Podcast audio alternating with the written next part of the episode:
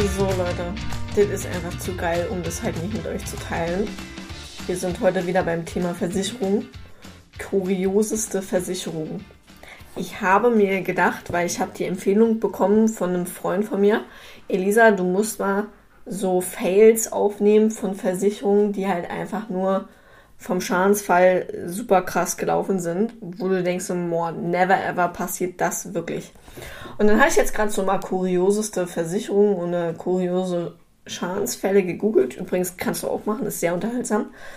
Und bin jetzt gerade auf der Seite der Bayerischen, also eigentlich heißt die Bayerische, aber ne, wenn wir das auf den Satz anpassen, der Bayerischen. Und äh, ohne jetzt hier Werbung zu machen, ich fand es einfach nur super witzig, wie die das jetzt hier aufgeschlüsselt haben. Und wollte mal ein, zwei Sachen mit dir teilen. Die haben das Ganze in elf kuriose Versicherungsfälle bzw. Versicherungen unterteilt. Und da habe ich gedacht, gehen wir jetzt einfach mal so zwei, drei durch, die sehr unterhaltsam sind. Kuriose Versicherung Nummer eins. Oh je, der Fahrstuhl graus für nur sagenhafte 12 Euro im Jahr, wow, also so teuer wie eine Auslandsreisekrankenversicherung, entschädigt eine Versicherung gegen jedes Steckenbleiben im Fahrstuhl. Mein Mann wäre jetzt wahrscheinlich wieder ausgerastet, weil er jetzt super Panik im Fahrstuhl stecken zu bleiben. Wieso auch immer, ist ihm noch nie passiert. Und darauf kommen wir auch gleich. Mit pauschalen 75 Euro pro Malheur. Das bedeutet, du bleibst im Fahrstuhl stecken, die Versicherung zahlt dir einmalig pro Steckenbleiben 75 Euro für was? Und du zahlst 12 Euro Jahresbeitrag pro Jahr für die Angst, stecken zu bleiben im Fahrstuhl, weil das ja auch so krass ist. Da jeder Deutsche statistisch gesehen aber nur einmal in, Achtung, 102 Jahren im Fahrstuhl oder im Aufzug stecken bleibt, ist die Versicherung für die meisten eher unnötig. Spielen wir das Ganze nochmal durch. Also selbst wenn ich im Fahrstuhl stecken bleibe, was bringen mir jetzt konkret diese 75 Euro Versicherungsleistung? Also ich meine, es kommt ja super auf den Beruf an. Ne? Also wenn ich jetzt Handwerker bin, ich mache gerade Feierabend, fahre nach Hause und bleibe im Fahrstuhl stecken, ja, passiert nichts, ne?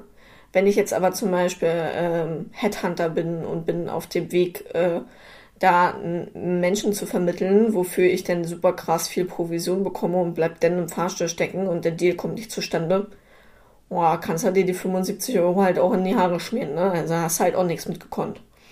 So, es geht weiter. Die Bayerische schreibt denn auf deren Seite, diejenigen, die doch einmal in die beängstigende Situation kommen, raten wir aber, einfach Folgendes zu beachten.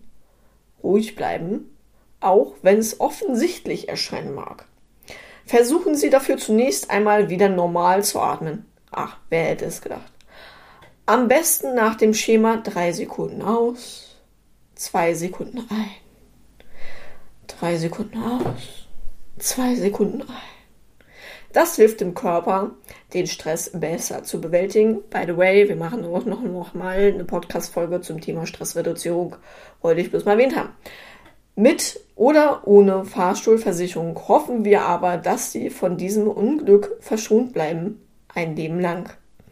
Cool, was haben wir gelernt? Also Fahrstuhlversicherung super unnötig, Jahresbeitrag 12 Euro, Versicherungsleistung pro Stecken bleiben 75 Euro, ist keinem mitgeholfen, braucht kein Schwein.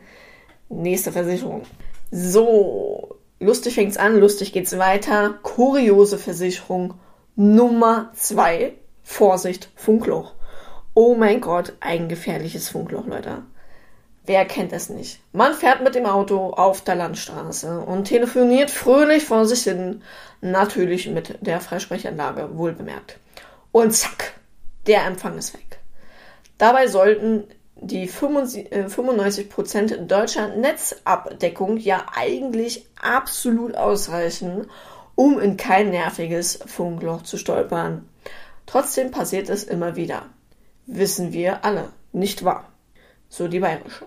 Jetzt dürfen wir alle mal reflektieren, waren wir schon mal in einem Funkloch? Sicherlich.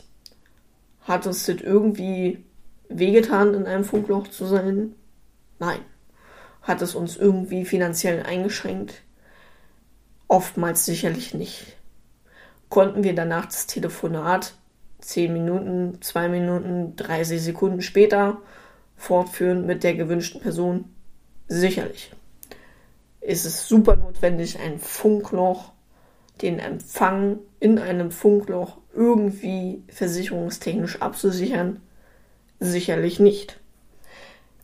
Weiter schreiben sie, für diejenigen, die sich ein, äh, ein fernsprechtechnisches Offline-Leben einfach nicht mehr vorstellen können, gibt es daher eine Versicherung gegen Funklöcher. Auch wenn dadurch der Empfang nicht wirklich verbessert wird, ach was, wird man wenigstens für die Nichterreichbarkeit entschädigt. Jetzt kommt's, Knackpunkt.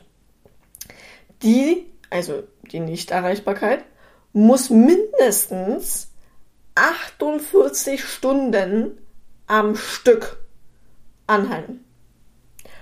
Jo, was lernen wir daraus? Auch wieder eine Versicherung, die niemand braucht. Funkloch hin oder her. Man kann das Telefonat meist äh, nach wenigen Sekunden oder Minuten wieder fortführen, wenn es super wichtig ist. Und ansonsten schreibt man sich eine SMS, WhatsApp, äh, was auch immer. Ich rufe später an. Jo, so viel dazu.